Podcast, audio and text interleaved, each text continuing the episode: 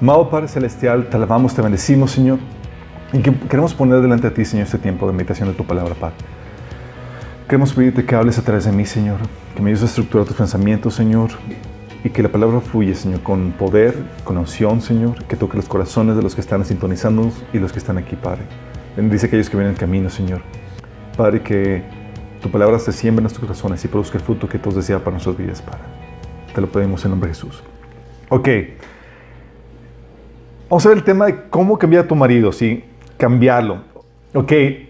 Esta es una problemáticas o muchos estrés que tienen algunas uh, mujeres. Si dices, chin, mi esposo no quiso tomar, no quiso ir al, al, taller de matrimonios, no tomó el retiro de matrimonios y tengo al, al susodicho en mi casa sin cambiar y no tomó. Porque típicamente las más interesadas, tradicionalmente, en que vayan a tomar cursos de matrimonio y vayan a, a los retiros de matrimonio, ¿saben quiénes son? Las mujeres, ¿sí? Típicamente las mujeres son las que típicamente sufren más el matrimonio. Eh, en esta, déjame aclarar, recomendar unos libros, se llama El gozo del amor comprometido. Eh, gran parte del material lo, lo, estoy basando de ahí. Es un libro que, que, fue en el 98, yo se lo compré a mi papá y a mi mamá.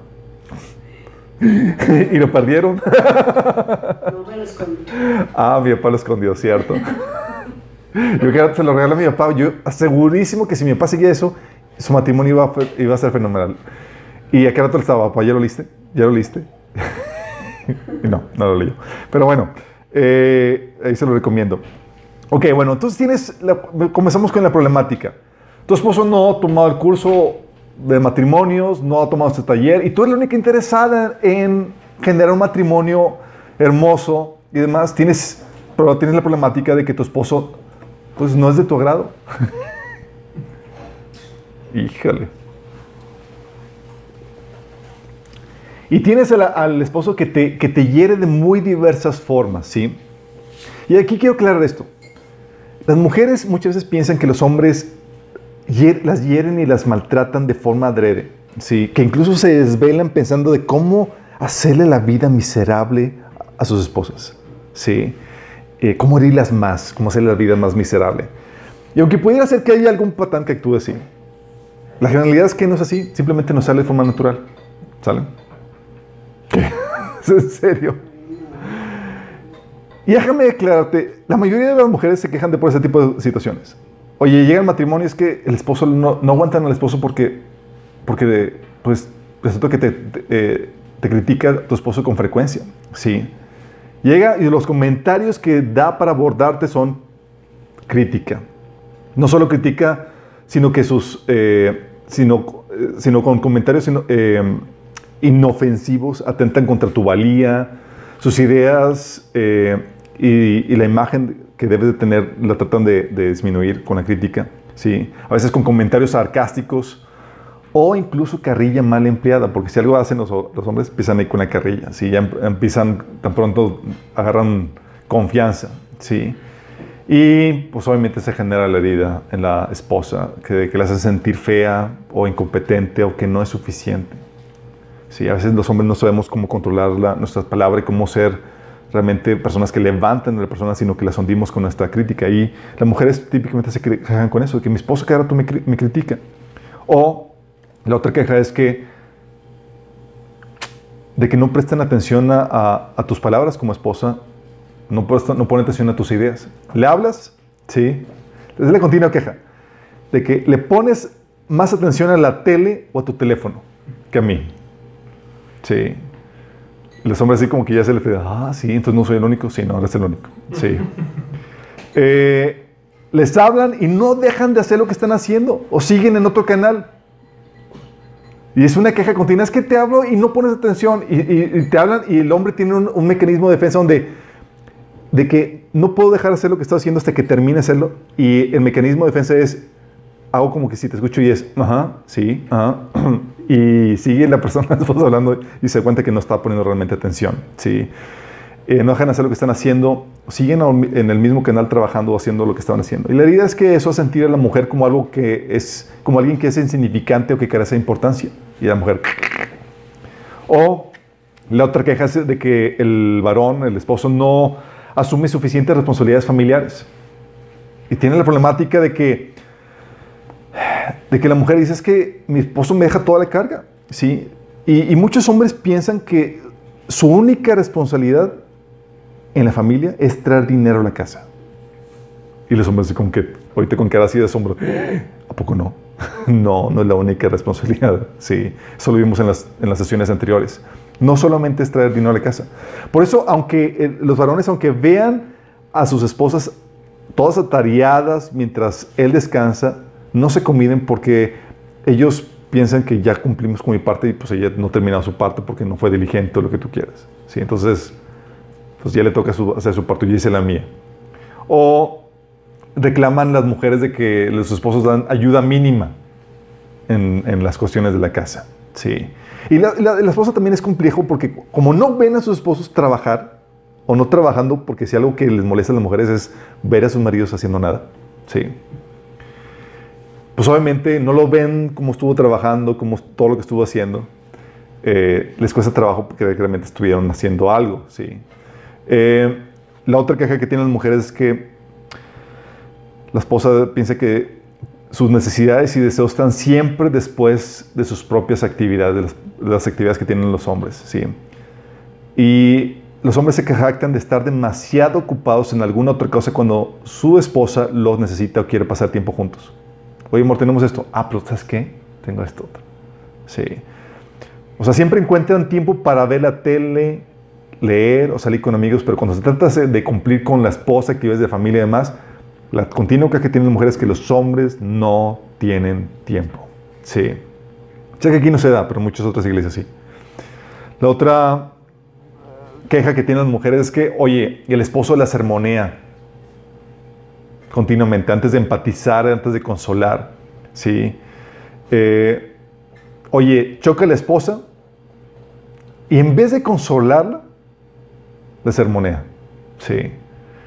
Mi papá era así, tal cual, era, podías estarte muriendo, pero voy a llegar, en vez de, de aconsejarte, era, te voy a... De hecho, una vez, mi mamá se fue en el carro, temprano en la mañana, y nos fue a dejar la escuela. Sí. Entonces, nada más imagínate, sí, le, le suena el teléfono, yo estaba, fueron a dejar a mis hermanos, yo estaba en la casa, y mi papá pues, estaba teniendo a bañar y demás, y contesta el teléfono, y por la, la llamada se, oye, Andrés, choqué. Y mi papá, que se enciende. O sea, no fue como, hola, ¿cómo estás? Digo, ¿estás bien? Era, ¿cómo que chocaste? Te dije que no te fueras y eres una descuidada. Y le empieza a insultar, le empieza a regañar y toda la cosa. Y, y, la, y del otro lado de la línea dice, ah, perdóname, Andrés, pero no le digas a mi esposo. Mi papá, ¿su esposo? ¿Quién habla? Y no era mi mamá, era la vecina a quien estaba asegurado. Entonces quería, preguntar qué onda con el seguro. Y ya le había insultado, ya le había regañado, ya le había dicho de todo. Sí. Y papá, ¿quién? Rosy. Ah, Rosy, tú puedes chocar todo lo que quieras. Pero eso te demuestra la, la, mecánica como, oye, en vez de empatizar, de, de estoy bien, amor, digo, ¿cómo, cómo? Digo, es, en vez de consolarla, las, el sermón, ¿sí? La esposa le explica que, que, que por ejemplo, que se, que, que, se siente ella gorda, la esposa, y él en vez de empatizar y consolarla, la sermonea. No, pues si estás bien gorda, comes de todo, y bla, bla, bla, y, y así, en vez de consolar, ¿sí? De empatizar. O también otra queja que tiene es que el, el, esposo actúa como si fuera superior a ella, ¿sí? Actúan como si fueran más listos o con mejores ideas, ¿sí? Eh, o no aceptan el consejo de ella, ¿sí? Y las mujeres, híjole, ¿de qué te sirve que te diga? Si nunca haces lo que yo... Empiezan ahí con esas problemáticas. Siempre te dice cómo pudiste haberlo, eh, haberlo hecho mejor, te compara continuamente con, con él, ¿sí? con sus hechos, con lo que ha hecho, menospreciando tus cualidades o talentos.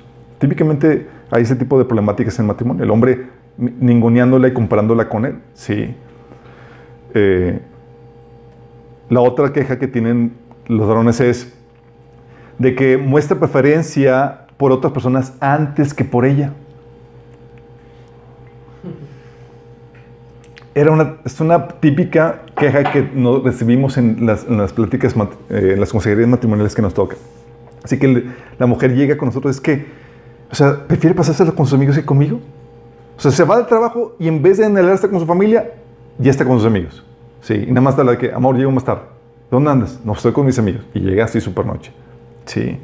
Y, y def- eh, defienden, los hombres, eh, los- muchos maridos defienden a sus amigos como eh, en, su- en- en sus comentarios o defienden a su familia, ¿sí? Y en desacuerdo siempre ponen eh, eh, a favor la otra parte y nunca la de, de su esposa. Y es una queja continua. Es que tú pones primero tus amigos, tú pones primero tu familia, bla, bla, bla. Sí. Muestran, y la queja continua de la mujer, de que muestran preferencia lo- los varones por otras personas antes de que por ellas. También, otra queja es que no se esfuerzan en añadir romanticismo en la relación. Sí. Oye, no son detallistas, se les olvidan las fechas importantes. Sí. Eh, oye, no la conquista cuando, eh, como cuando novios. Sí.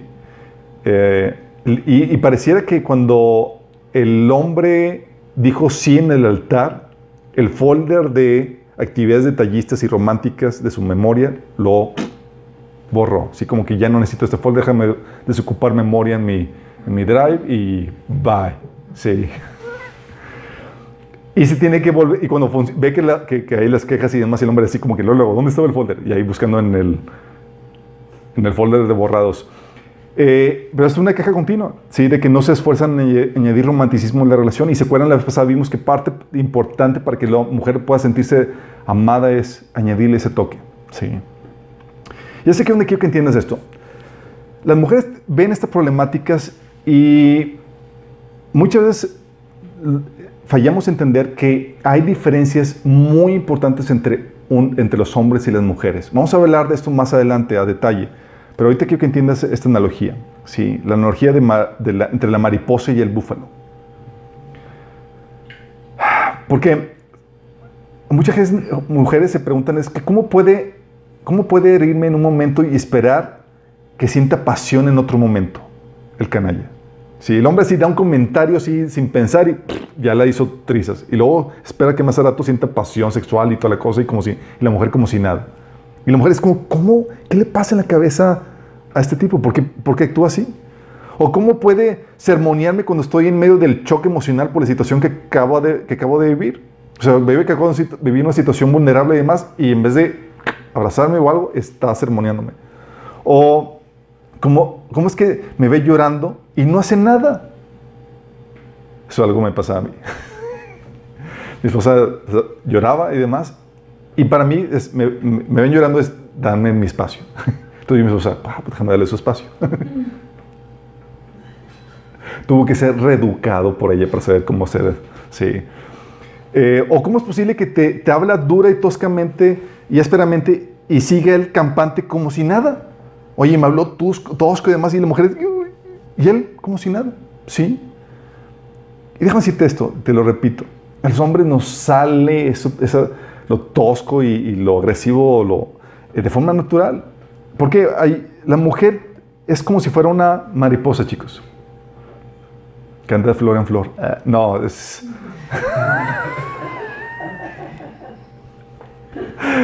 No, me refiero a, a que es una, es una ser sumamente sensible, ¿sí? Y, y como, la como pasa con las mariposas, incluso la más pequeña brisa las mueven y las sacuden, ¿sí? Son sensibles, son frágiles, ¿sí? Y la mujer, así como la mariposa, tienen, tienen una visión panorámica, pues revolotean por encima del suelo. O sea, pueden ver así la visión general, ¿sí?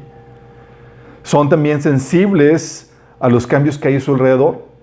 Frío, el viento, demás, son porque son muy frágiles, son muy sensibles.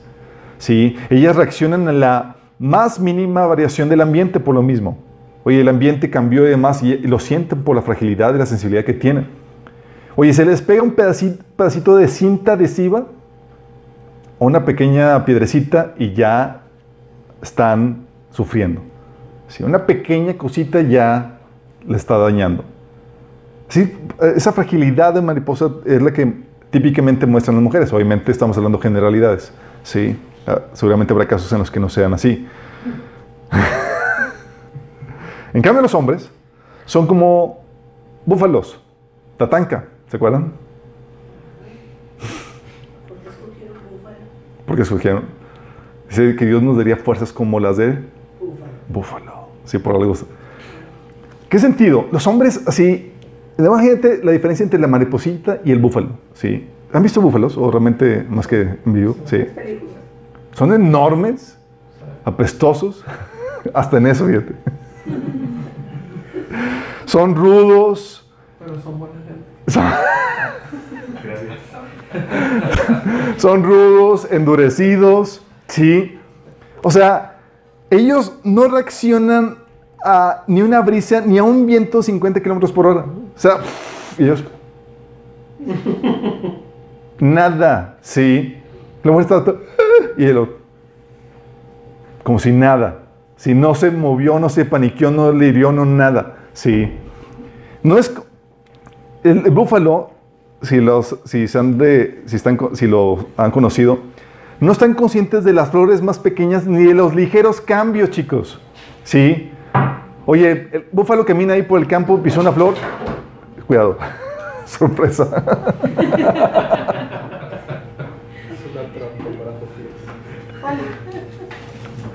Es. Oye, va por el campo feliz, contento. ¿Se da cuenta que pisa flores, chicos? Así como que una florecita. Ni en cuenta, ¿sí? No es consciente de las flores más pequeñas, ni siquiera de los más ligeros cambios. Así como que, ah, aumentó la brisa. ¿Really? ¿No está consciente de eso? Sí, son más toscos. Sí, puede tener una persona montada en su lomo y ni se inmuta. Sí. Y su fuerza le permite arrastrar un arado que ni cuatro personas podrían. Por lo fuerte, por lo tosco y demás. Y eso es así como Dios ha puesto al hombre. El hombre nos ha, nos ha eh, dado una fuerza mayor en muchos sentidos. Por eso eh, la, histeria de que mujeres transgénero, que son hombres que están compitiendo en deportes de mujeres, hagan tris a las mujeres. Y por la físicamente nos ha dado eh, nos ha hecho diferentes a las mujeres. Y no solamente físicamente, emocionalmente. Dios desconectó algunos cables entre el corazón y, la mente de tal manera que no sentimos muchas cosas. ¿Sí? O no nos, no lo sentimos o no nos cae el 20 si nos pasa por encima. Entonces como si nada. ¿Sí? Y esa es una diferencia que tienes que entender porque tú quieres que tu esposo se comporte, tenga la sensibilidad de una mariposa cuando es un mastodonte. ¿Sí? No opera así. Él es así un tipo búfalo. Entonces quieres hacerle sentir, amor, eh, siente la brisita y el búfalo. "Ah". O sea, no. En cuenta, ¿sí? Y quieres que lo pongas a sentir, en sen- en sen- con los sentimientos y las emociones en contacto con ellos y es, le cuesta trabajo. Sí, en muchos sentidos. Y más porque somos orientados a la, acción, a los hechos, a, a los logros. Sí. De esta diferencia vamos a lograr, vamos a, hablar más adelante. Pero tienes que entender este, de, este contexto para que puedas ser un poco más comprensiva en, las diferencias porque no son como tú. Sí. Muchas mujeres pre- eh, les preguntan cuál es tu esposo ideal y, empiezan a escribirlo y terminan escribiendo una mujer. Sí. Es que yo quiero a alguien que sea así conmigo. Y le dices, pues estás escribiendo otra mujer. Los hombres no somos así. Sí. Y luego más cuando las mujeres no tuvieron hermanos como para saber cómo, cómo son el, sexo opuesto. Por ejemplo, muchos de los conflictos que teníamos mi esposa y yo, muchos de los conflictos, era porque, era porque eh, eh, ella no entendía la diferencia entre hombres y mujeres. Vamos a hablar de eso más a detalle. Pero yo le decía a cada rato a mi esposa, amor, a ti te faltó hermano, tener un hermano, sí. Así somos los hombres. No, que estás, te estás excusando, así eres tú, eres un cochino. No, amor, así somos todos. No, no, tampoco. No, en en otros sentidos. Ah, ok. Sí, en muchos sentidos era como que, oye, es que sí, así son, sí.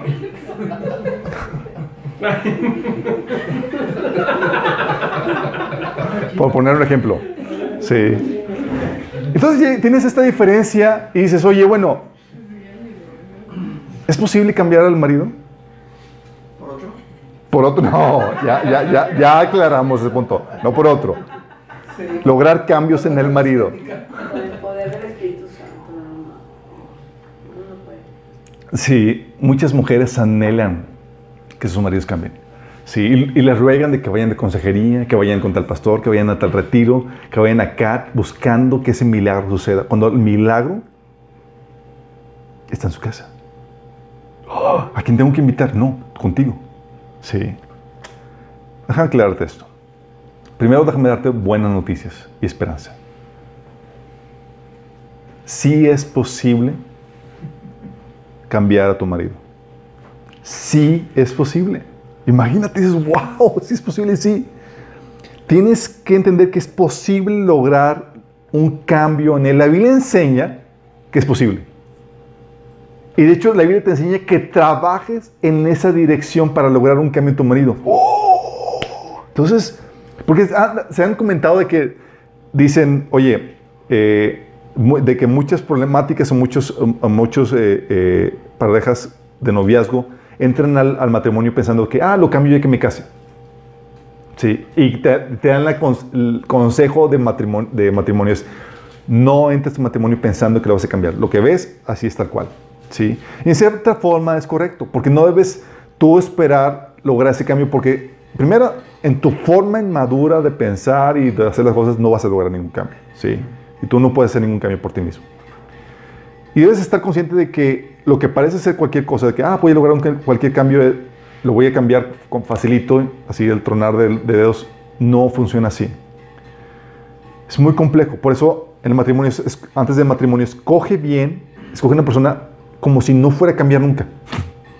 Para que te evites, te evites ese tipo de problemáticas. Entonces, si estás soltero, escoge bien. Si estás casado, y muchas quejas de los casados es, la queja de, muchos solteros o muchos casados, perdón, es, oye, es que me casé contigo pensando que eres otra persona. Me engañaste. Tú te vendiste diferente y ahora que estamos casados eres completamente diferente.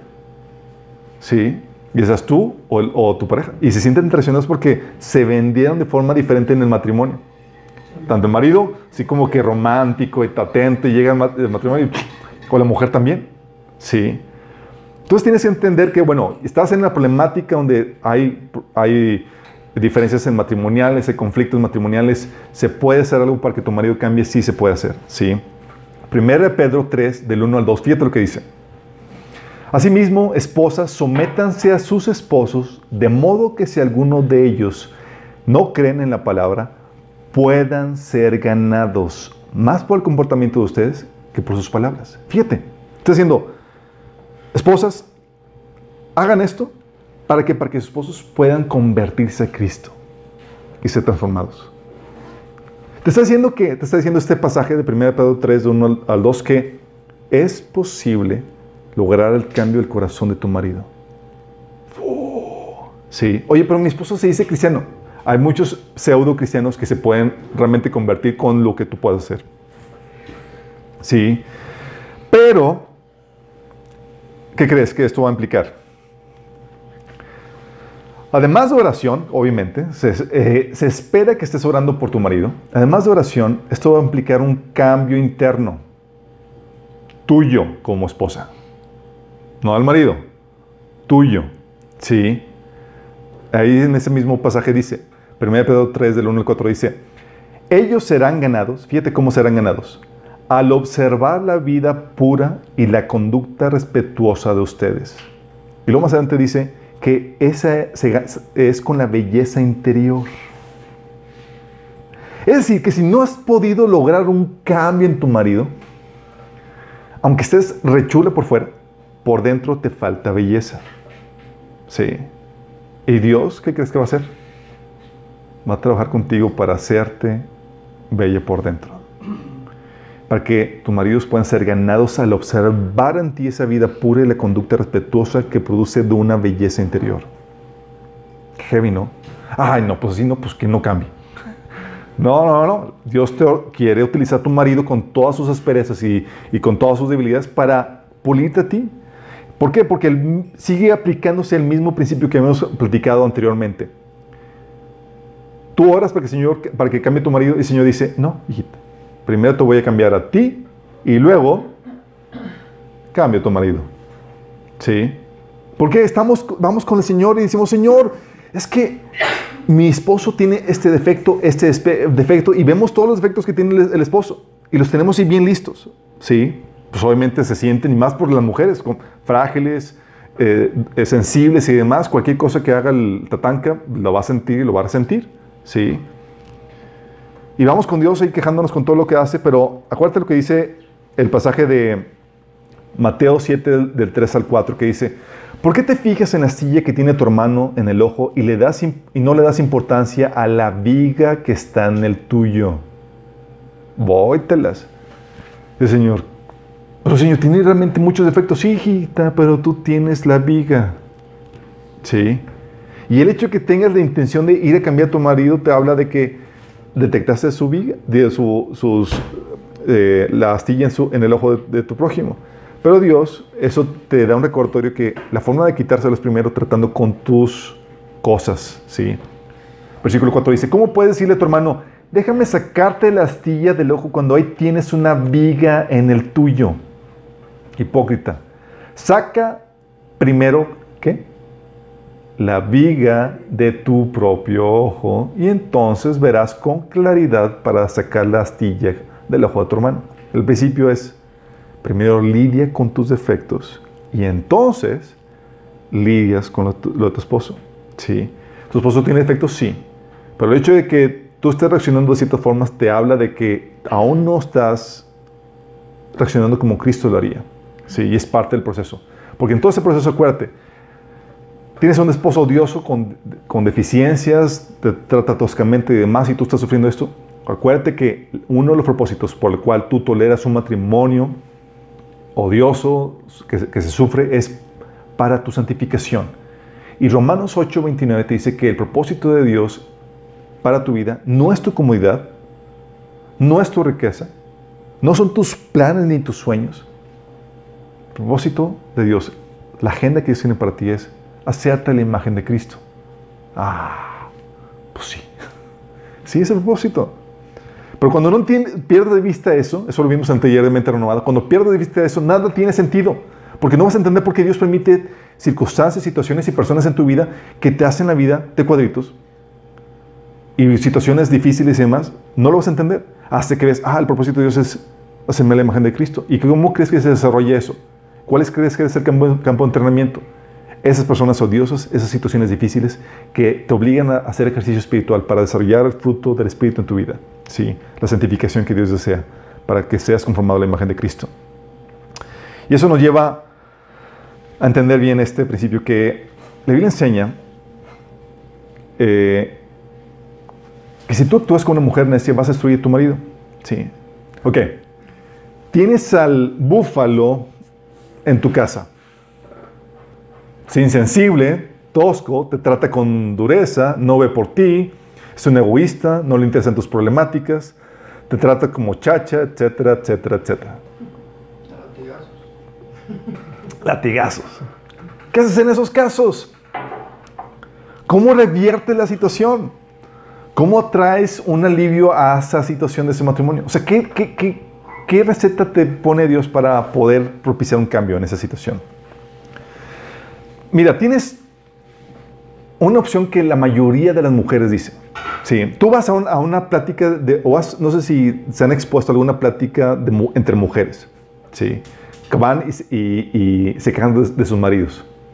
Me ha tocado escuchar algunos comentarios ahí de cómo lo que platican. Obviamente no me invitan.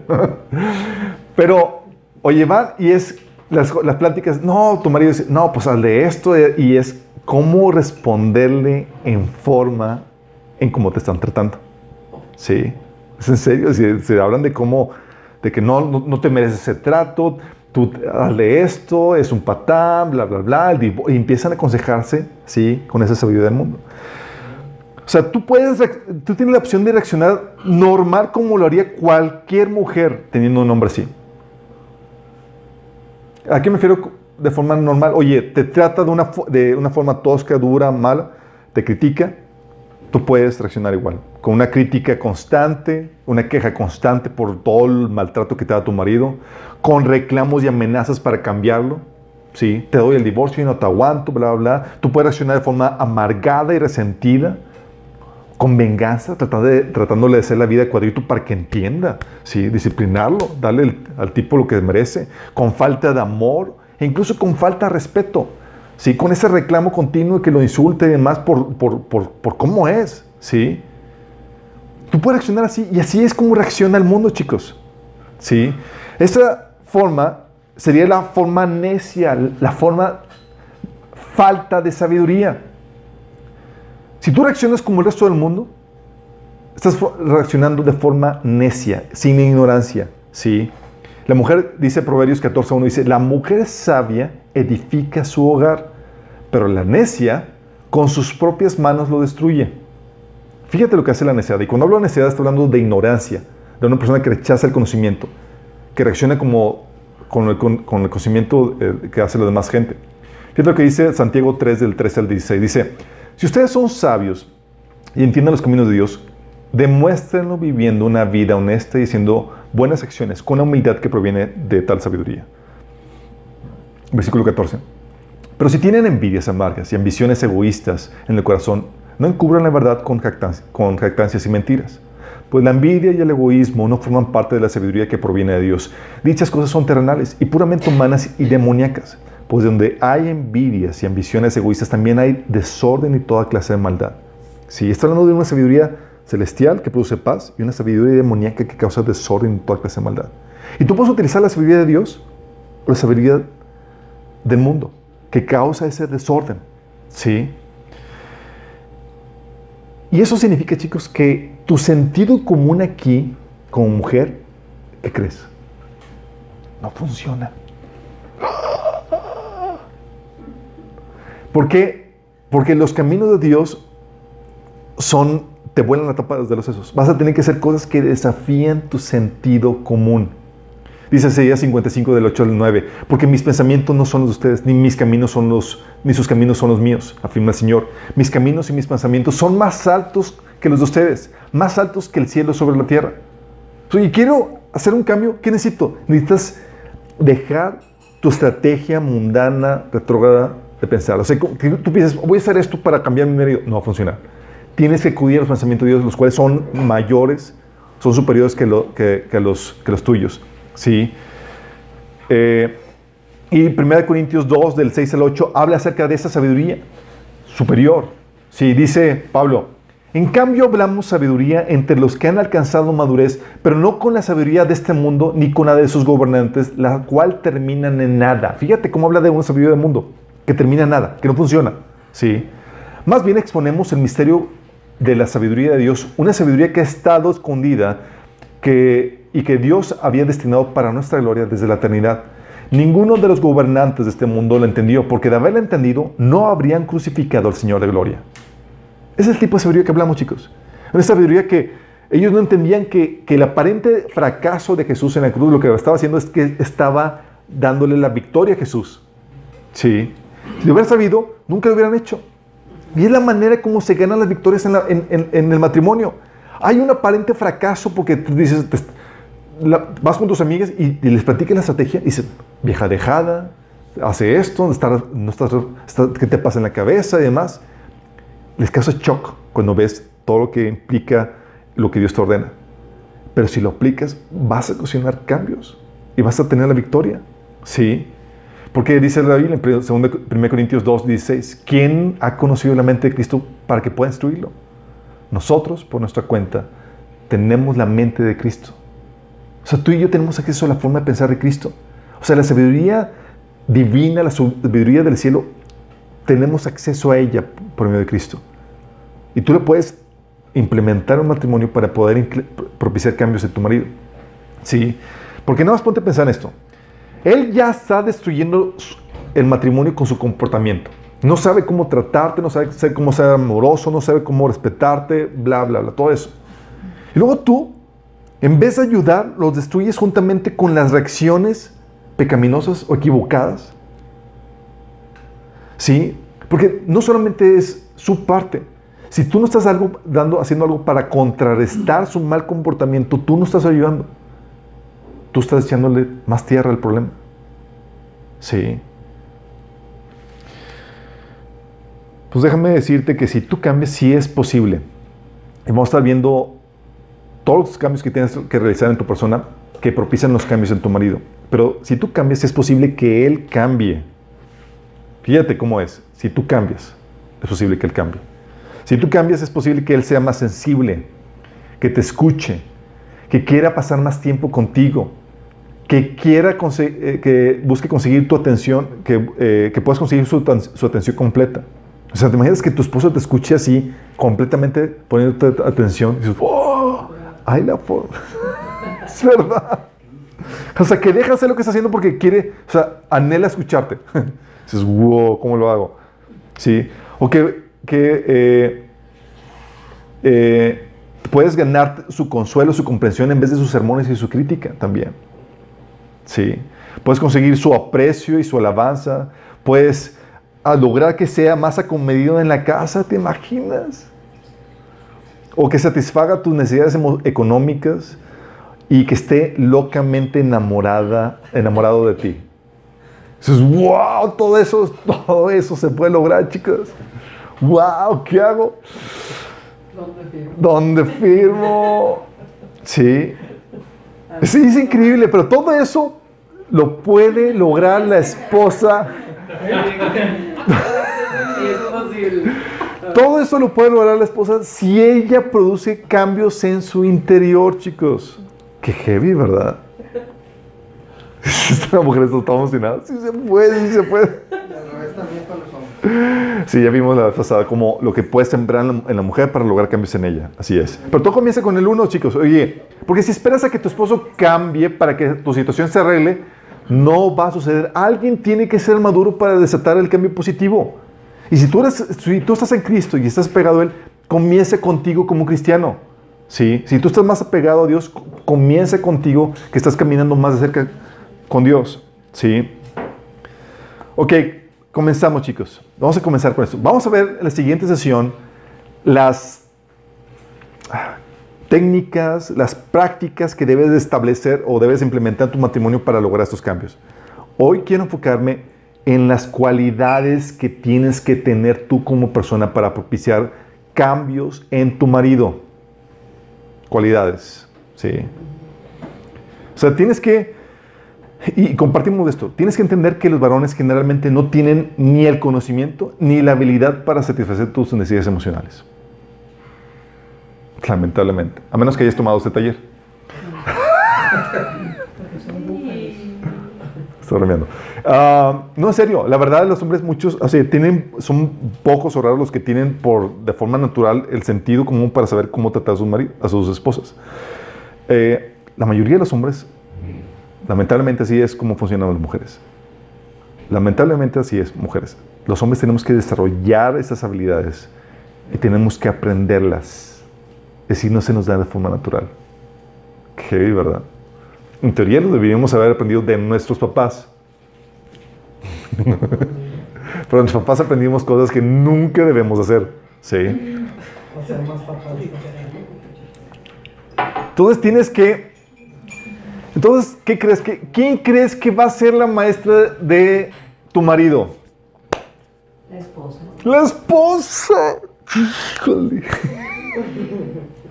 Tienes ahí al mastodonte, al tatanca, Al búfalo. al búfalo, y tienes que hablar en idioma de búfalo para hacer lograr cambios de que entienda cómo es tu delicadeza y tu debilidad de, de- así de, de mariposa. Sí. Y para eso partimos con la primera cualidad que requieres para lograr esta faena tremenda. Sí. Primera cualidad, Capa y espada. capa y espada. Sí, torero, no. Necesitas fe. Necesitas fe, chicos. Sí. ¿Qué es la fe? Te recuerdo, Hebreos 11.1 dice que ahora bien, la fe es la garantía de lo que se espera, la certeza de lo que no se ve. O sea, no ves ahorita que el tipo pueda cambiar. Bueno, la fe es ver ese cambio, visualizar con los ojos de la mente ese cambio y tener la confianza de que es posible. ¿sí? Tienes que tener la fe en que ese cambio, en que Dios puede hacer ese cambio. Mucha gente me dice, es que ¿de qué sirve que ore, que ore Dios? Está bien, el tipo está, está muy mal, sí. Debo decirte, si, si fuera un caso sencillo, ¿para qué orar? No requerías orar. Si fuera un caso que tú- que, en el que solamente en que con tus propios esfuerzos naturales pudieras lograrlo, ¿de qué sirve invocar ayuda divina? Invocamos ayuda divina, oramos a Dios, porque Dios sabemos que puede hacerlo. Ese sentido de la... ¿Se acuerdan cuando llega la- el, el- el- el señor, el padre, eh, con su hijo epiléptico que, estaba, que se revolcaba en, en- en- y le dice, le dice él a Jesús, si puedes, ayúdanos. ¿Y ¿Te acuerdas cómo contestó Jesús? Que sí puede. Dice, ¿cómo que sí puedo? Está ofendido. ¿Cómo que sí puedo? Para el que cree todo es posible. Marcos 9:23. Imagínate. Y así llegamos con nosotros, así, no, no con el hijo epiléptico, pero con el marido. Señor, por favor, si puedes, cámbiamelo. Y el Señor, ¿cómo que sí puedo? Dice, claro que puedo, pero primero voy a comenzar contigo. ¿Sí? ¿Por qué? Porque si en esta fe, chicos, necesitas esta fe para, para, para tener el valor de pelear por tu esposo, por tu matrimonio, porque sabes, porque crees que es posible. Sin esta fe no vas a tener este valor, no vas a tener la confianza de que es posible. Segundo Timoteo 1, 7 nos dice, porque Dios nos- no nos ha dado espíritu de cobardía, sino de poder, amor y dominio propio. Necesitas esa valentía. O sea, vas a emprender un proyecto familiar de buscar una mejoría en tu matrimonio y demás que requiere mucha valentía, porque implica que vas a tener que pararte en medio de la guerra, de los insultos, de los maltratos y demás, para pelear esa batalla de ganar un mejor matrimonio. Eso requiere fe. Y la única razón por, la cual tú te pararías en medio de esa situación es porque, bueno, hay otras razones, es porque no tienes a un lugar donde, a- otra opción. Pero si te paras para hacer esa, esa batalla es porque confías en que Dios puede hacer ese cambio. Y lo va a hacer por medio de ti. ¿Sí? No lo trates como caso perdido. No trates a tu marido como caso perdido. Es un, es- eso es falta de fe. ¿Sí? Si tratas a tu esposo como un caso perdido, olvídate de propiciar un cambio positivo en él. Esto típicamente es por autocompasión. Ah, pues no quiere y porque estás ahí lamiéndote la. Ah, sí. Ábrete la posibilidad, deja que Dios ponga en ti una nueva esperanza y un amor por tu esposo y, y tu relación. O sea, ¿quieres que tu matrimonio refleje la gloria de Dios? Entonces, sí. ¿Quieres que sea un modelo y un testimonio para otra gente tu matrimonio? Bueno, necesitas fe que desata la valentía para seguir en ese proyecto, para pelear por ese matrimonio. Sí. Y déjame decirte, es una meta loable. Lo vale. Sí. Tú puedes comprometerte activamente a tener una relación satisfactoria con tu esposo y construir un mat- un matrimonio mejor para la gloria de Dios y para la extensión de su palabra. O sea, que tú puedes decir, oigan chicos, sí se, sí se puede. Si aplicas estos principios que la Biblia enseña, puede propiciar un cambio en tu matrimonio. Tu matrimonio puede convertirse en ese ejemplo, en ese testimonio que otra gente puede seguir. Y es una meta digna de ser alcanzado. Como dice 1 Corintios 7, 16. O sea, ¿cómo sabes tú, mujer, si acaso salvarás a tu esposo? Por eso Pablo decía, no se divorcien, oye, tienes un esposo incrédulo. Sí, es cabezón, es eh, un filisteo incircunciso y cabezadura. Dice, no te divorcies. ¿Ya estás casado? Pues ya te metiste en eso. O sea, mejor trata de ganártelo. O sea, ¿cómo sabes si acaso no salvarás a tu marido? Lo puedes hacer, ¿sí? Obviamente tienes que tener cuidado con las ideas poco realistas, ¿sí? Muchas mujeres piensan propiciar un cambio, pero quieren que- que el cambio de sus maridos venga de forma espontánea y natural.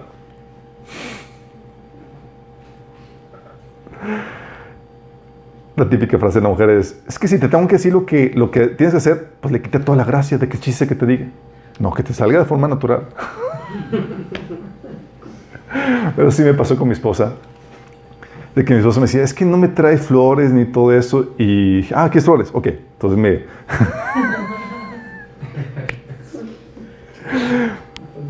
De que un día así como que, ok, flores para todo el año, puse las fechas, puse las, eh, las notas y toda la cosa. Entonces le llega a mi esposa flores, diferente época del año, sí.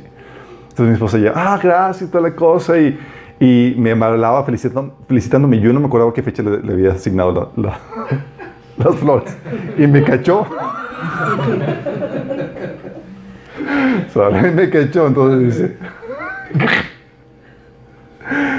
Y, y mi esposa así como que, no, sí que chiste, o sea, no sale espontáneo, no nada. Y, am- y, o sea, porque, le- porque fue estructurado, planeado meticulosamente y toda la cosa. Buena iniciativa.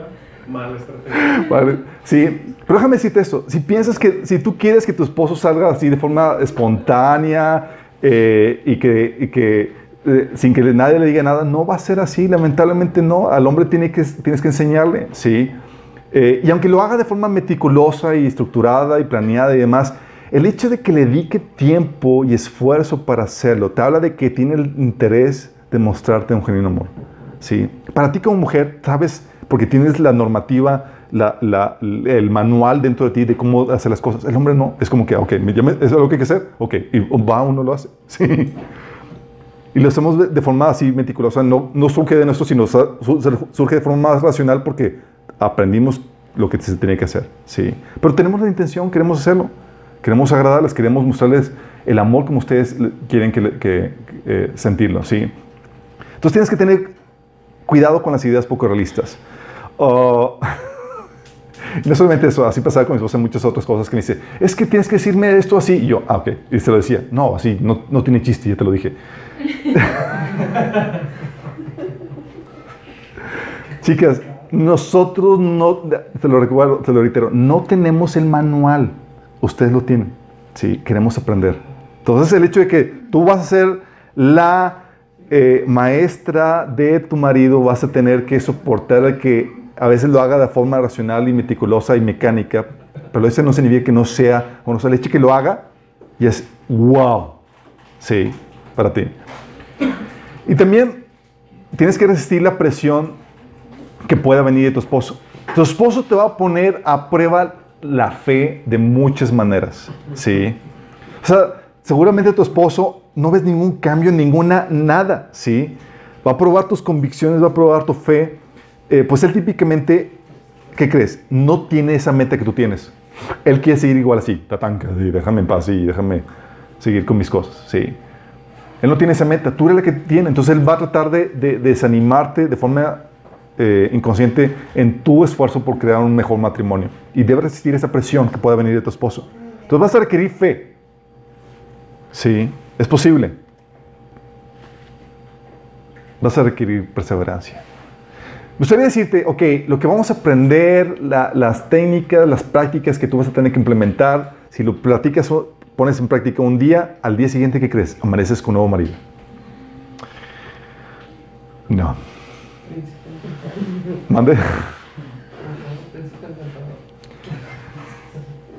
Vas a requerir perseverancia, chicos. Déjame decirte, la perseverancia solo se usa fuera de tu zona de confort. O sea, para perseverar tienes que estar en una situación difícil, no cómoda. Si estás en una situación cómoda, tú no perseveras. O sea, tú no perseveras en la cama. ¿Sí? Tú perseveras cuando sea, hay esfuerzo, hay incomodidad, hay lucha. ¿Sí? Por eso dice Romanos 5 del 3 al 4.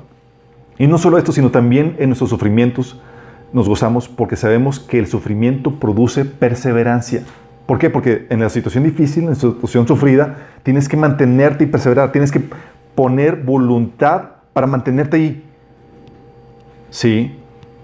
Y, y la perseverancia produce entereza de carácter y la entereza de carácter esperanza. Fíjate, el hecho de que tengas un, marido difícil y que te va a obligar a perseverar en esto, va a producir en ti entereza de carácter. Es decir, te va a conformar a ti a la imagen de Cristo.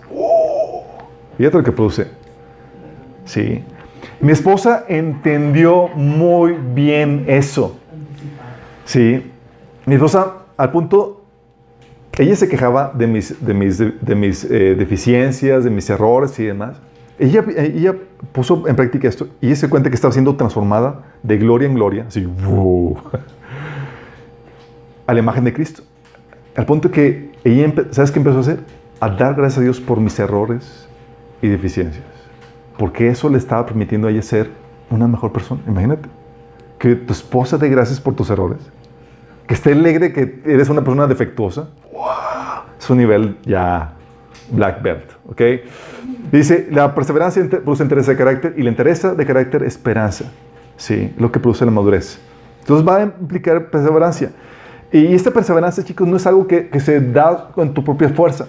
No es como que, ah, sí, voy a hacerlo. No, no, se da, esta perseverancia solamente la infunde Dios. Romanos 15.5 dice, que el Dios que infunde aliento y perseverancia les conceda vivir juntos en armonía, conforme al ejemplo de Cristo Jesús. Fíjate, ¿qué- ¿quién es el que infunde aliento y perseverancia? Dios. O sea, vas a requerir conectarte a la fuente, a Dios, para que puedas producir ese fruto. Y Jesús nos los advirtió en Juan 15, ¿se acuerdan que dice, separados de mí que nada podéis hacer? Y no es que nada puedes hacer de que no puedes hacer nada, simplemente no vas a poder hacer nada para Dios, porque para hacer algo para Dios y lograr una meta para Dios, vas a tener que estar conectado a Dios. Y Jesús dijo, si no estás conectado conmigo, no va a haber ese tipo de perseverancia. ¿Sí? Es decir, tus tiempos con Dios van a, van a ser sumamente importantes en esta tarea para que puedas tener esta perseverancia. Y es algo que se requiere no solamente tu trato con Él, sino en, en tu, en tu oración con Él. Es decir, tienes que perseverar no solamente en, eh, dando, aplicando los- la práctica, sino tu oración. Tienes que acompañar la práctica y la oración. Sí, por eso Jes- Efesios 6, 18 nos dice que oren en el Espíritu en todo momento con peticiones y ruegos. Manténganse alerta y perseveren en oración por todos los santos. O sea, no basta la técnica. Tienes que perseverar en oración por tu marido. Sí, Dios va a tocarlo. Y esta, chicos, es la única forma en que puedes heredar las promesas de Dios para tu vida. Todo lo bueno que Dios quiere para tu vida requiere esta, esta fórmula, fe y perseverancia. Dice Efesios 6:12. Entonces no se volverán torpes ni indiferentes espiritua- espiritualmente. En cambio, seguirán el ejemplo de quienes, gracias a su fe y perseverancia, heredan las promesas de Dios. ¡Wow! Fórmula mágica, fe y perseverancia. ¿Sí? ¿Por qué? Eso en el mundo lo, lo- manejan de muy diferentes formas, chicos. Ponen el ejemplo de la gota que vence a la dura piedra. ¿Han escuchado la, la analogía? Oye, el continuo goteo aún vence a la piedra más dura. Sí. Tú puedes continuar persiguiendo un objetivo hasta que lo logras. Si persistes, eventualmente sentirá tu marido el cúmulo de ascuas de fuego que pone sobre su cabeza. Porque dice la Biblia que cuando tú le das un buen trato, cuando él te trata mal, pones fuego en su cabeza. Y tú, si tú persistes, vas a sentir, "Ah, ya no puedo, sí, con su vida.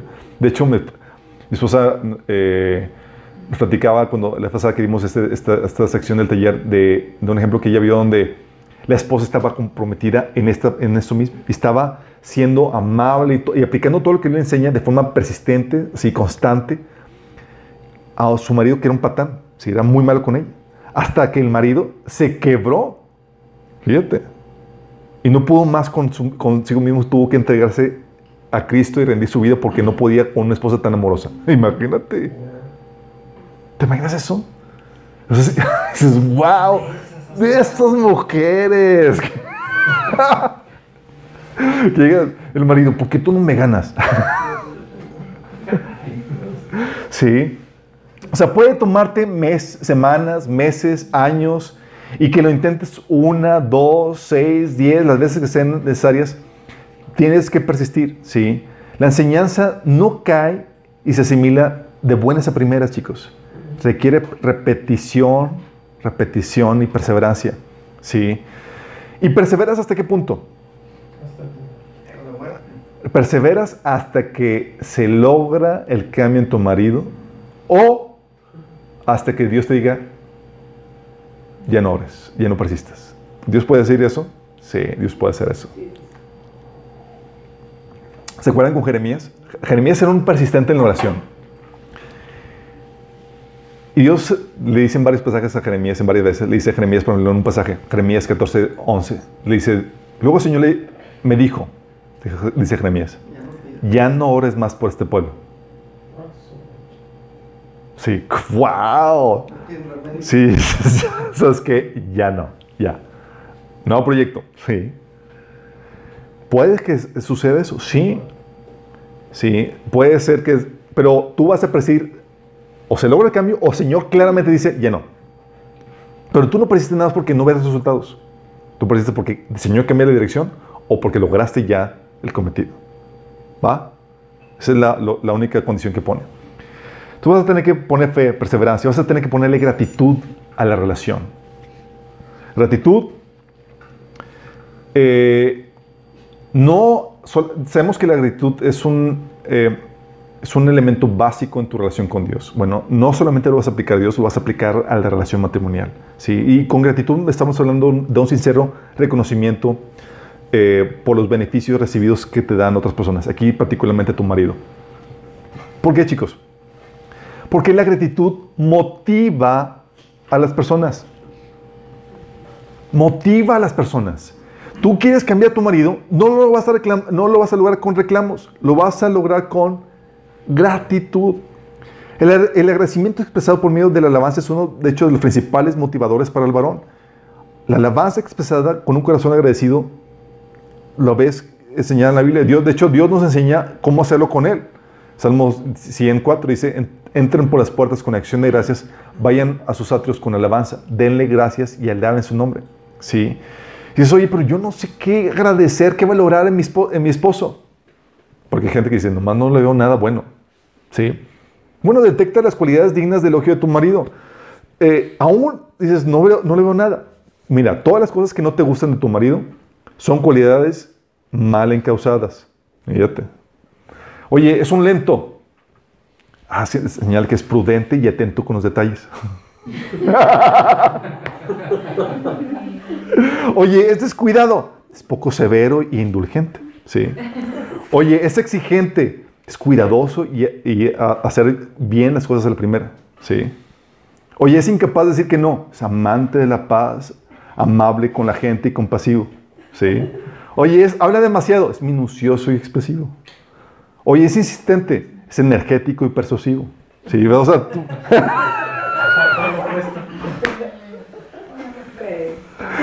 ah, la idea es que cambies y veas. Sí, dices, oye, no les dio paz. Hay que cambiar a esos chicos. O sea, porque a que voy con esto es que tienes que detectar el lado positivo para que empieces a apreciar a tu marido. Tienes que cambiar de monigote bueno para nada a, empezar a apreciarlo, cambiar el lente, ¿sí? Dices, oye, no se trata de que no tenga buenas cualidades. Las tiene, pero mal encausadas. Se trata de encauzarlas, ¿sí? Y tienes que desarrollar la actitud de agradecimiento en todo. O sea, reconocer cómo todo lo que tienes y eres es gracias a la aportación de Dios, es un principio básico, y de otras personas. Oye, todo lo que tienes y lo que eres no es gracias a ti por ti mismo, es otra gente y Dios aportó en ti. Y todo, aún lo malo, obra para tu bien porque amas a Dios. ¿sí? 1 Corintios 15, 10 dice, pero por la gracia de Dios soy lo que soy, y la gracia que Él me concedió no fue infructuosa. Fíjate lo que dice, estoy reconociendo que lo que soy es por, por pura gracia. Al contrario, he trabajado con más tesón que todos ellos, aunque no yo, sino la gracia que Dios está conmigo. Sí. 1 Corintios 3, del 5 al 6, habla de, de- de cómo lo que eran los cristianos primitivos era gracias al trabajo de otras personas. Por ejemplo, dice, después de todo, ¿qué es Apolos y qué es Pablo? Nosotros solo somos siervos de Dios mediante los cuales ustedes creyeron la buena noticia. Cada uno de nosotros hizo el trabajo que el Señor los encargó. Yo planté la semilla en sus corazones y Apolo regó, pero fue Dios quien lo hizo crecer. Fíjate cómo habla, de la aportación de obreros en tu vida y de Dios mismo para hacer lo que eres. Por eso dice también 1 Timo- Tesalonicenses 5, 18, sean agradecidos en toda circunstancia, pues esta es la voluntad de Dios para ustedes, los que pertenecen a Cristo Jesús. Fíjate cómo habla de ser agradecido en toda circunstancia. Dices, ¿cómo puedo ser agradecido con un marido así? ¿Por qué? Porque el ser agradecido te lleva a entender que Dios utiliza esas dificultades y ese marido con todas sus deficiencias para tu bien. ¿Sí? Romanos 8:28. Sabemos que Dios dispone todas las cosas para el bien de quienes lo aman, los que han sido llamados de acuerdo a su propósito. Entonces, si tú crees esta palabra, significa que tu marido con todas sus deficiencias vas a utilizar para tu bien. Y tú puedes dar gracias por un marido defectuoso. Como les comenté, mi esposa da gracias por mis defectos. ¿Cómo es posible? Porque ella veía como ya no, ya no era víctima de mis defectos, mi esposa. ¿Sabes qué era? Ella los utilizaba para embellecerse. Y es lo que tú debes hacer como mujer. Por eso tienes que poner la acción de gracias como una cualidad principal en la relación. Porque si tú pones queja, lo que estás haciendo es fracturando eso. Y tú te pones como víctima en la relación. Y la acción de gracias te pone por encima de la circunstancia. Por eso se acuerdan en el proceso de sanidad emocional, se, vemos que eh, que la acción de gracias es lo que sella la- la- la- la- la- el proceso, porque ya estás por encima, ya viste la perspectiva de Dios, ya viste el propósito de Dios. Y para tener esa acción de gracias, ¿sabes qué ayuda mucho, chicos? Chicas. Para que seas sumamente agradecida, reduce al mínimo las expectativas que tengas de tu marido. Perdón. Es verdad. Sí. Reduce al mínimo las expectativas. 1%. El 1%. O- Mira, las expectativas que tienes de tu esposo son una fuerza, una de las fuerzas más destructivas en la relación. Sí. Cuando no esperas nada, fíjate, cuando no esperas nada, aprecias y agradeces aún los más mínimos detalles de tu, que tu cónyuge hace. ¿No lo esperabas? Oye, hizo eso. ¡Wow! Gracias. Sí. Pero si tú tenías la expectativa y él llegó con una cosita, dices, ¿qué es esto? ¿Sí? ¿Sí me, explicó? Reduce tus expectativas. Sin... eh, algo que Dios me... me- eh, es lo que yo sé en, en el matrimonio, ¿sí? Oye, situaciones complejas mi esposa no cumplía mis expectativas y demás, yo tenía que bajarlas a, a más mínimo para aprender a ser agradecido por mi esposa, ¿sí?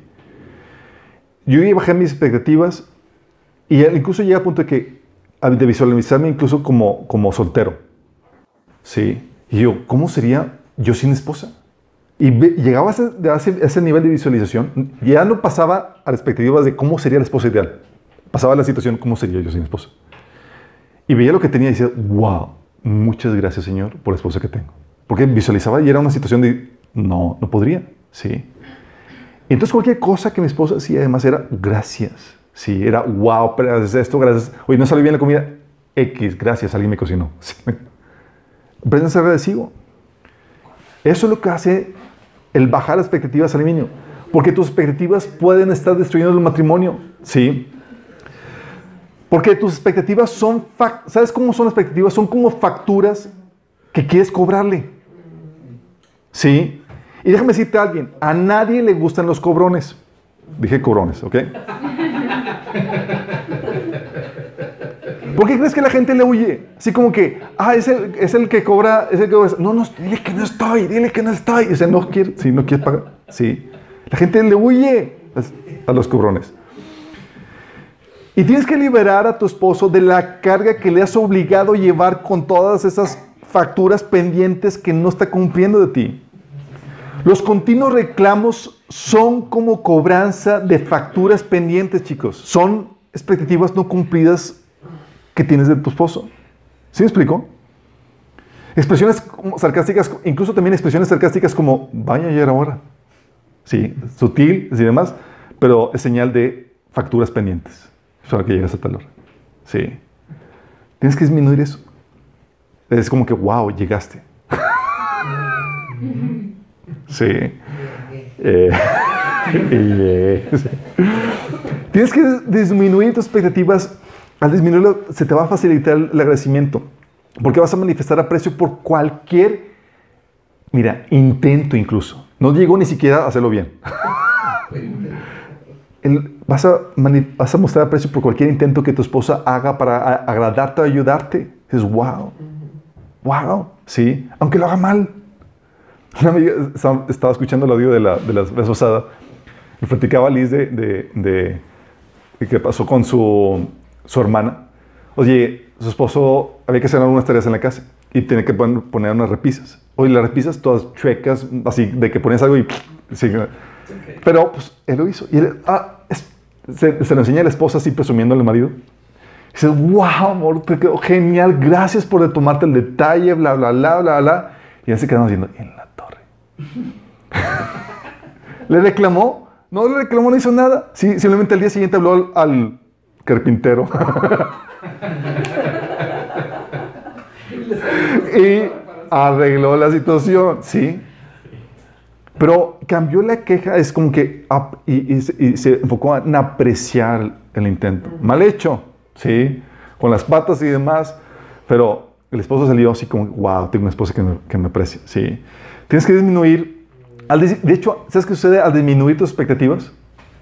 Baja las expectativas y ¿qué crees que sucede? Te vuelves más agradecido y no solamente más agradecida, aumenta tu felicidad. Qué heavy, ¿verdad? ¿Por qué no me habéis dicho eso antes? sí, eh, porque te das la oportunidad de, de- de- de ser sorprendida por tu esposo. Ya no esperas nada.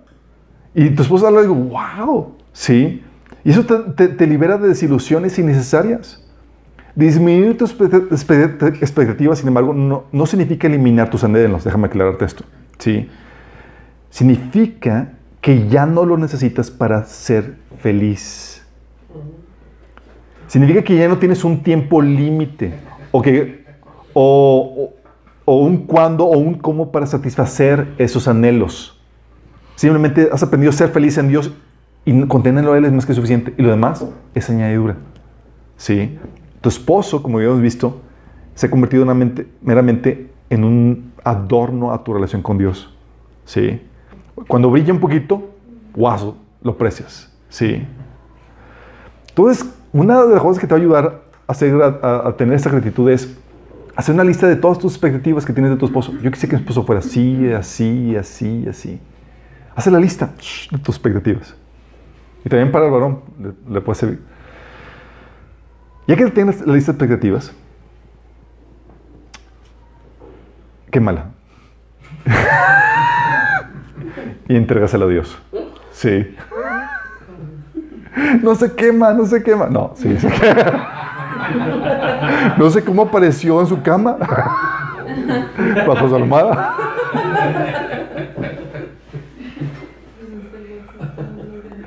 Sí, tienes que tener eso, sí. Te va a ayudar a entender claramente de cómo estas expectativas te están robando esa felicidad, sí, en el matrimonio. Y, y- mucho de esto, chicos, tiene que ver con el, lo que el derecho, de que lo que te mereces y lo que no te mereces, sí. Gente nos ha llegado con nosotros, es que una hija de Dios no debe ser tratada así. Si yo soy una, hija de Dios, una, princesa, una reina. Y miren, si vamos a esas, nada más acuérdate de cómo fue tratado el Hijo de Dios. Ya con eso te da una perspectiva de, olvídate, sí. Fuiste comprado en Cristo, sí, y el Hijo de Dios, su primogénito, el Hijo amado, sí, fue, tuvo que ver una copa de sufrimiento terrible, sí. Y luego Jesús te dice, en este mundo vas a tener sufrimiento. Sí, dijo, no, no, no es como que Jesús sufrió para que yo no sufra. No, no, no. Dice Pablo que nosotros completamos los sufrimientos de Cristo. Sí. No es como que ah, él ya sufrió y ya. No. Es parte de este proceso. Entonces, si quieres ser tratado como Jesús, eh, como un hijo, vas a, implica que vayas a pasar algo de sufrimiento. Entonces, no es como que olvídate tus derechos, oblígate de tus obligaciones. Eres alguien comprado con Cristo y le perteneces a Él. Y Él puede hacer con tu vida lo que Él quiera. Es tu Señor, es tu amo. ¿sí? Entonces, olvídate de eso y es, haz cuenta que no tienes ningún derecho ni nada. Es cualquier cosa, tómalo como un, como algo, no lo des por sentado. Tómalo como, como un, algo valioso, ¿sí? Cualquier cosa que te den. La otra cualidad que debes de tener como mujer en esta situación es calma. Lo que se le llama apacibilidad o un espíritu apacible. Y es una paz interior, chicas, que te permite responder sosegadamente y sin temor a una situación de tensión o problema. Sí. Déjame aclararte, tu sensibilidad por, eh, te permite eh, ser muy sensible al trato, ser muy sensible a la belleza, a la armonía. Y eso te hace explotar o ser herida más fácilmente o reaccionar exageradamente. Sí. El hombre así inmutable, así como que ni siquiera supo qué pasó y la mujer está llorando mal de lágrimas. No, no debes de perder tu sensibilidad, sino debes de añadirle una calma que Dios da al corazón. ¿Sí? Y es ahí donde, ¿cómo se logra esa calma, esa, esa paz interior? Esa paz interior se logra de varias formas. ¿Sí? Una es satisfaciendo la sed interior. Tenemos una sed emocional todos. ¿sí? Eso lo vimos en teoría sanidad emocional. La necesidad de sentirnos amados, valorados, seguros y con propósito. ¿sí? Tenemos esa sed. De hecho, Santiago 4, del 1 al 3, habla de esa sed como pasiones, esas, esa, eh, la necesidad de satisfacernos. Dice, Pablo, dice Santiago, ¿de dónde surgen las guerras y los conflictos entre ustedes? ¿No es precisamente de las pasiones que luchan dentro de ustedes mismos? ¿Esta sed que tienes? Desean algo y no lo consiguen. Piden con malas intenciones para satisfacer sus propias pasiones. Hablando de esa, tengo, o sea, no estás tranquila, no estás en paz, tienes hambre, tienes sed emocional, ¿sí? Y habíamos comentado que solamente Dios te puede llenar eso. Lo, lo platicamos en sesiones anteriores. Se, eh, entonces, una es satisfaciendo tu sed interior y la otra es eh, calmando las emociones que vienen por tribulaciones, conflictos a tu alrededor.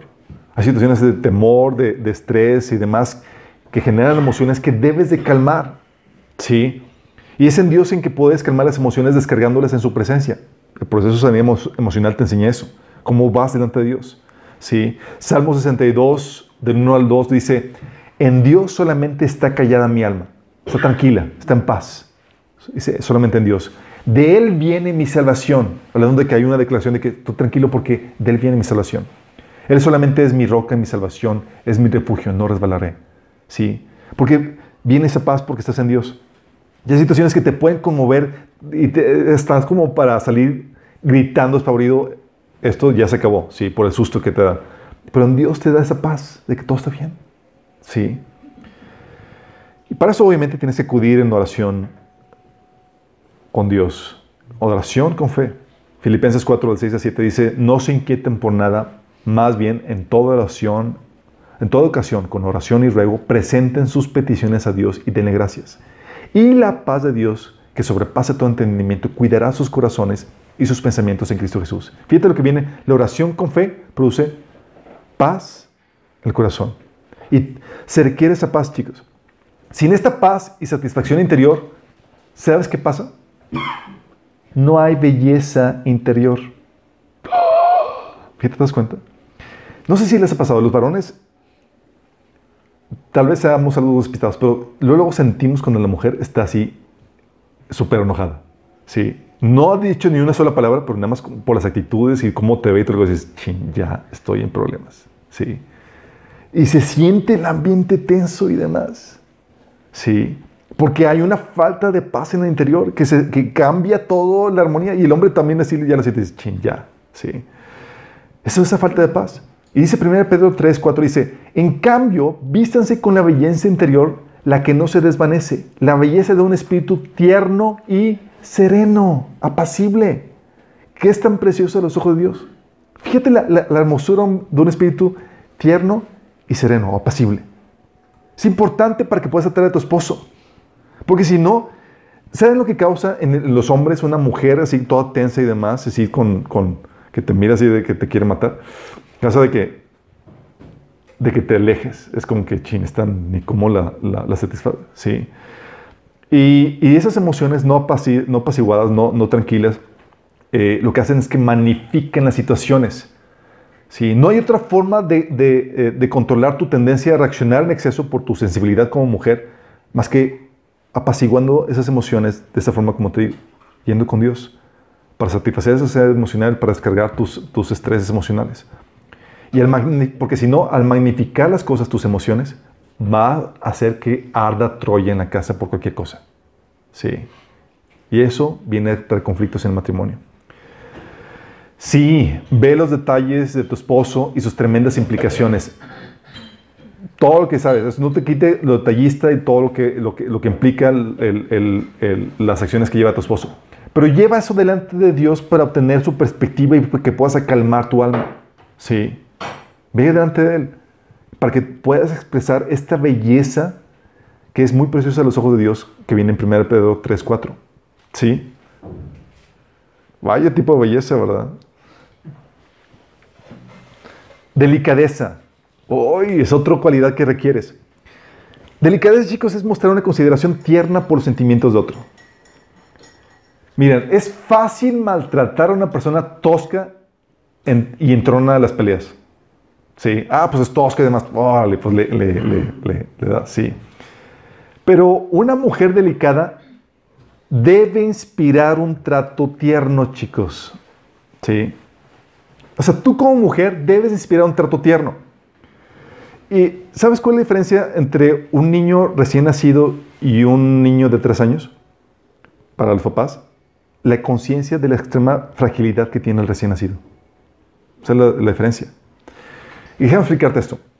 Podrás tener todo el derecho para ser exigente o ruda, porque el tipo se lo merece, pero tienes que aprender de Pablo. Lo que dice Pablo, primera de Tesalonicenses 2.7. Dice, aunque como apóstoles de Cristo hubiéramos podido ser exigentes con ustedes, los tratamos con delicadeza. Órale. Este Pablo diciendo, "Pudi- pudimos haberlos tratado así, exigentes y demás, pero los tratamos con delicadeza. Como una madre que amamanta y cuida a sus hijos. Oh. Qué- qué fuerte, ¿no? ¿Por qué tienes que entender eso? Porque tu esposo, que es tosco, áspero y demás, tienes que tú tratarlo de esa forma para que él te pueda tratar en forma. O sea, tu esposo te hiere y es rudo y demás. Y luego tú hieres a tu esposo como luchador profesional. Y tú quieres que luego se convierta así que de, de buenas a primeras te trate de forma tierna. ¿Really? Porque tú estás comportando de una forma igual de ruda. No estás propiciando ningún cambio. ¿Sí? Debes de tratarlo con la sensibilidad y delicadeza que te gustaría que te trataran a ti. Tienes que hacerlo. Mateo 7:12 te lo dice. Así que en todo trato, ustedes, eh, en todo traten ustedes a los demás como quieren que ellos los traten a ustedes. Fíjate, la, la regla es, ¿quieres que te- sea sensible contigo? ¿Qué debe hacer? Sé sensible. De hecho, dice Jesús, esta es la ley de los profetas.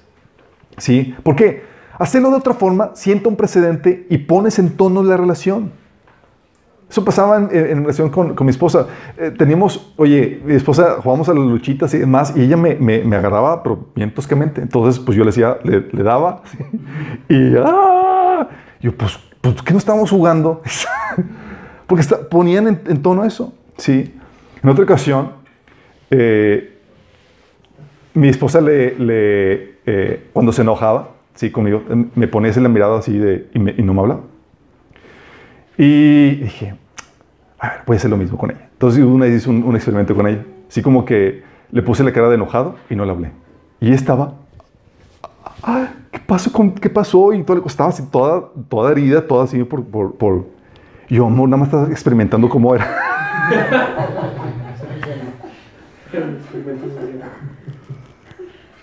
Tuve que aclarar que un experimento, pero ella estaba toda herida, toda sensible por, por, por, por la mirada. Es, que quería, quería que, ver cómo era la situación si, si, si, te trataba de esa forma. ¿Por qué? Porque tienes que, tú sientas el tono de relación. Entonces, si tú te quejas de tu- que tienes un esposo tosco, aunque sea un tatán, que tú tienes que enseñarle y predicas con el ejemplo. Sí, debes de tratarlo con sensibilidad y delicadeza que te gustaría que te trataran a ti. Y eso, ¿sabes cómo se logra? Dices, oye, pero es un mastodonte que no entiende tosco y demás. Bueno, te va a ayudar si aumenta tu, tu aprecio y tu honra por él. Porque al aumentar el aprecio, al aumentar, al aumentar el valor que tienes por él, aumenta mejor, mejor el trato. ¿Sí? Dice Romanos 12:10, ámense unos a otros con un afecto genuino y deleítense en honrarse mutuamente. Y honrar es añadirle o atribuirle valor a una persona. ¿Sí? Entre- porque entre más aprecias algo, tanto más delicados seremos en manejarlo. ¿O cómo tratarías una vasija de colección de un millón de pesos versus a una de plástico de 10 pesos? Sí, ¿a dónde pongo? Sí. Así tienes que tratar marido, es como, órale, sí. O sea, puede ser que a veces en las cuales te resulte difícil apreciar el incalculable valor de tu, de tu esposo. Y todas las mujeres, amén. Pero el hecho es que sigue siendo que se trata de una criatura de Dios muy especial, con necesidades, desengaños, heridas y sentimientos. Y la forma en que debes verlo es con los ojos de Dios. Dios dio su vida por él. Es sumamente valioso. ¿Sí? Tienes que mantener una conciencia de la clara, eh, eh, una conciencia clara de la fragilidad extrema de los sentimientos de otras personas. Entre menos atención pongas en el prójimo, más descuidado serás en el trato. Y tú tienes que enseñarle a tu esposo con tu ejemplo cómo debe ser el trato que le das. ¿Sí? No, lo no intentes poner, tratarlo de forma tosca ruda porque, ah, pues él no lo siente, no le importa. No, tú quieres propiciar un cambio. Trátalo como quieres que te, que te trate a ti, con esa delicadeza propia de, de la mujer. Eres tú la que le va a enseñar a darle ese trato delicado ¿qué esperas? Nadie más va a aprender. ¿De dónde? de- ¿Quién quieres que aprenda? Sí, de, de su papá. Sí. No, eres tú. Tú eres el que le vas a enseñar ese trato delicado que esperas y que Dios ordena para ti. 1 Pedro 3, 7 dice, de igual manera ustedes esposos sean comprensivos en su vida conyugal tratando cada uno a su esposa con respeto, ya que como mujer es más delicada y ambos son herederos del grato don de vida. Así nada estorbará sus oraciones de ustedes. Entonces vas a predicar con el ejemplo, le vas a enseñar, ¿sí? Por último, vas a mostrar un amor desinteresado. Con amor está hablando de satisfacer las necesidades de la otra persona. Fíjate, no estoy hablando de sentir bonito ni nada, es satisfacer las necesidades de la otra persona. Y esa es, esta es la car- característica de, de que Dios eh, tiene dentro de su carácter. Déjame aclararte esto. Cuando ves la palabra, cuando estudias amor en la, en la Biblia, hay tres formas de amor. Una es el amor filial, que es el amor de, eh, de me he enamorado, básicamente es el amor filial, que está basado en que alguien satisfaga nuestras necesidades o cumpla con nuestras expectativas, ¿sí? Eh, y en este amor filial vas a seguir enamorado siempre y cuando te den y cumplan tus expectativas, ¿sí? No estamos hablando de ese amor. Tampoco estamos hablando del amor eros, que es el amor de la necesidad de, de realización sexual, ¿sí? Se basa en, en la habilidad de nuestro cónyuge en satisfacer nuestras necesidades eh, sexuales o de romanticismo. Es el amor eros. Y es una parte importante, pero es débil como cimiento en el matrimonio.